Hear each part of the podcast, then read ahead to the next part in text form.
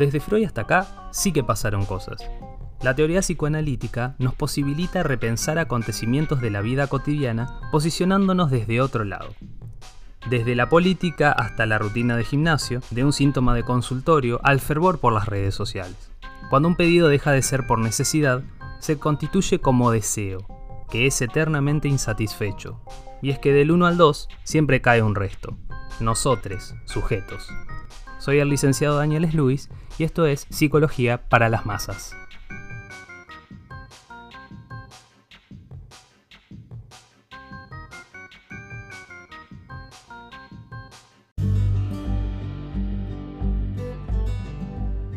Siempre fuiste mi espejo. Quiero decir que para verme tenía que mirarte.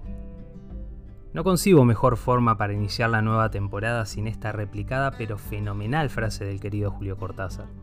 ¿Cómo no vamos a introducirnos al mundo de los otros si los necesitamos para llegar al nuestro? Narciso se ahogó encontrando su propia imagen que no le era conocida. Alicia se perdió caminando tras otros que no sabían a dónde se dirigían. Los otros y otras se nos presentan como guías, que seguimos porque sin la vinculación no podemos subsistir, ni como especie ni como sujetos. Eso nos interpela sobre nuestra propia existencia y sobre aquello que somos para ellos. La pregunta por lesotres es una cuestión muy humana. Nos interesa saber lo que quieren de nosotros. Muchos y muchas realizan sus acciones con el fin de ser bien parecidos, caer bien, ser aceptado, pertenecer, conseguir un cometido. Esto es algo que hacemos en lo cotidiano. Ninguna persona queda al margen por más que quiera salirse de ese mandato implícito. El psicoanálisis concibe que no hay nosotros, ni nosotres, ni nosotras, sin lesotres, pero que tampoco hay otros u otros sin ese gran otro, aquel lugar donde cada sujeto va a constituirse como causa de deseo, es decir, hablado, escrito, deseado y deseante. Nos referimos al gran otro de la cultura, del lenguaje, de las palabras y también de las buenas costumbres, de aquello que se tiene que hacer, de cómo nos debemos comportar, vestir, relacionarnos. Tomamos así prestadas las herramientas para constituir la realidad, nuestra propia realidad. De esta manera caemos en la encrucijada de tomar como propio lo que se encuentra mediatizado por lo externo, como armar una casa con objetos reciclados de otras casas diferentes. Algo que es cierto es que pensamos gracias a las palabras. Para graficarlo basta hacer el siguiente ejercicio. Escúchame bien. Pensa en una flor. ¿Ya está? Todas las personas que utilizamos la lengua castellana nos habremos imaginado un vegetal que tiene tallos y en cuya copa se abren los conocidos pétalos, que las adornan y nos maravillan con su belleza y su aroma. A secas, pensamos en una flor. Ahora, si lamos fino, nos podremos encontrar con que hay quienes pensaron en una rosa, otros en un clavel, o en un jazmín, o en una margarita.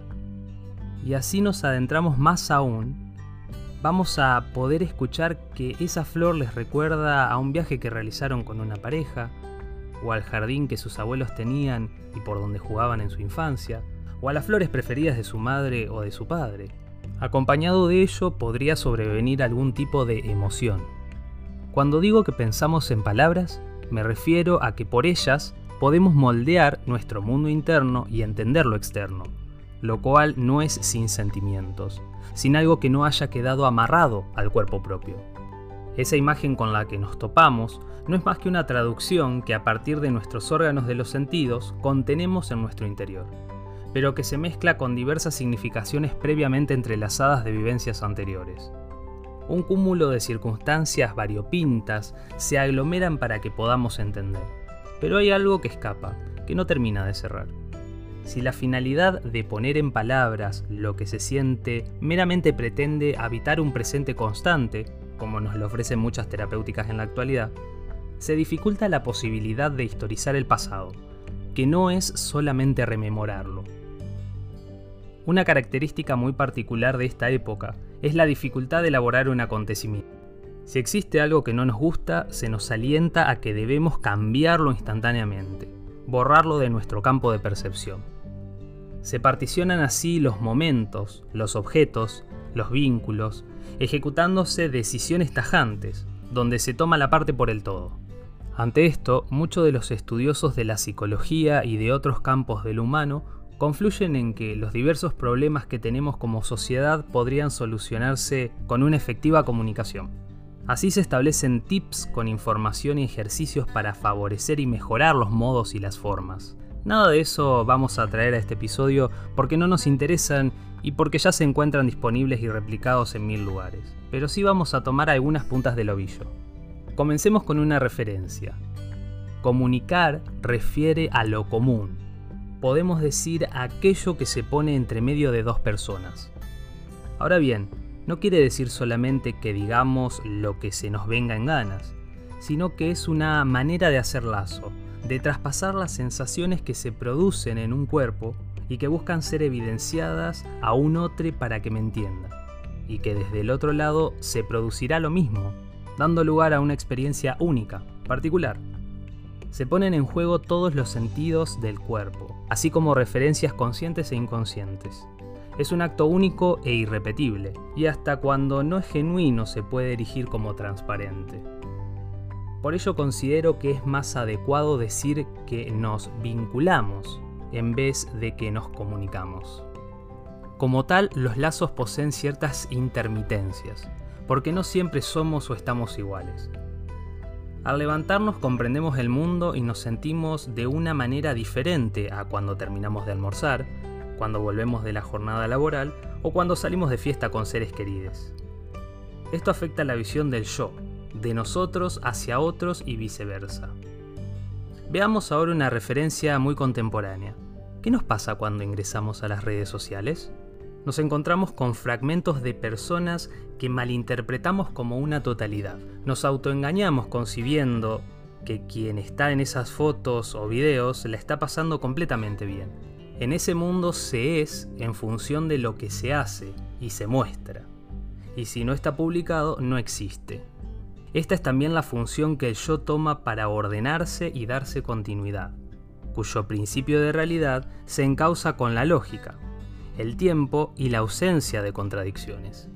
El yo en sí mismo es ese artificio de hojalata, ese robot armado con distintas partes que hacemos encajar en una unidad, y que mostramos como completo y sin faltas, aun cuando querramos resaltar lo que no encaja con la norma, con la hegemonía. Buena parte del núcleo del sujeto escasamente tiene que ver con esto, porque somos contradictorios. El tiempo a veces se nos detiene y a veces se nos adelanta, y constantemente estamos buscando el placer en lo que hacemos, aunque nos traiga consecuencias poco agradables. Lacan refirió que el inconsciente se manifiesta con un lenguaje que no sería del yo, sino de los otros, de aquellos que pusieron palabras en el nuevo ser y en sus manifestaciones, cuando éste no podía hablar o decir por sí mismo.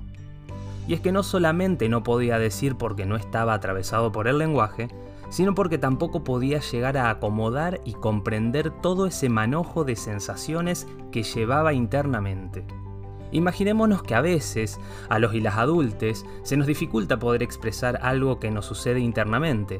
Una persona que no sabe hablar, que no comprende las palabras, está totalmente a merced de sus percepciones. Cuando una persona adulta responde al llanto de una criatura humana con alimentos, cobijo o chupete, está dando un calmante, una forma de satisfacer dicha necesidad. Ahora, si además le habla, lo va integrando al universo de significaciones porque vienen en auxilio de las ausencias estructurales. Las palabras, hablar, vincularse, tiene un profundo efecto analgésico para nuestra psiquis. El sujeto se erige como suerte de accidente entre todo aquello que ya existía y el lugar donde llega, donde se lo espera. Ahora, lo cierto es que no por hablar en los términos de otros, con palabras que no nos pertenecen, es tarea fácil hacernos entender. Vincularnos tiene su dificultad porque los otros se nos presentan como un terreno entre lo conocido y lo desconocido.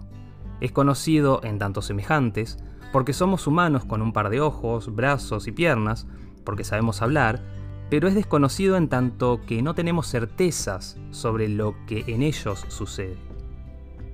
Además es lábil, porque hoy puede estar y mañana no. Quizás eso mismo es lo que hace que apostemos por una relación. El querer se sustenta sobre la base de la posibilidad de ausencia. Y la ausencia del otro se convierte en la ausencia de una parte que también es propia, porque se crea en base a la conexión entre lo que soy y lo que el otro es, en aquello que somos juntos. Cuando alguien se va, hace temblar nuestras estanterías, porque en la vinculación trenzamos algo propio con algo de otro, para hacer algo nuevo, que como tal solo puede sobrevivir allí, en esa intersección entre tú y yo. Fuera de eso no existe. Es una imaginería co-construida. Cuando una de las partes se va, esa construcción se viene abajo, y uno solo o sola no la puede sostener. Por eso el duelo es un trabajo costoso, justamente porque una de las partes se queda con el peso de todo el edificio que como tal ya no es lo que era. Claro, no todo se va, sino que queda un resto en ese espacio de ausencia. Esos algos que nos llevan a terapia y con los que en algún momento haremos otra cosa nueva, pero con algunos matices conocidos. Los otros como tal son extranjeros, caminos poco explorados que no sabemos hacia dónde desembocan. Los tomamos por encontrar allí signos conocidos, pero que reconocemos que no lo son. Ese imposible de representar, de conocer aquel complejo hermetismo de mi par, es lo que me causa millones de preguntas en torno al ¿me quiere o no me quiere? Y como ello no es estático, sino que fluctúa, no tenemos seguridades perpetuas. Lo perpetuo y constante del sujeto es la cavilación, que lo lleva a entender que no todo va a ser a imagen y semejanza de él mismo ni de nadie. Pero todo lo anterior no hace, ni tiene que hacer, que tiremos la toalla sobre continuar vinculándonos, sino que pone en marcha el deseo de querer saber y de hacer cosas para conseguir rozar algo de ese entendimiento. Es por eso que esta temporada se va a caracterizar por la colaboración con otros, con los cuales trataremos de confluir en otros caminos donde los propios rumbos se crucen.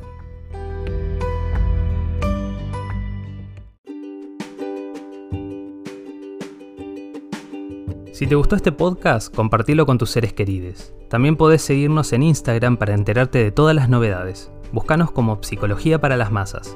Muchas gracias por la escucha. Será hasta la próxima.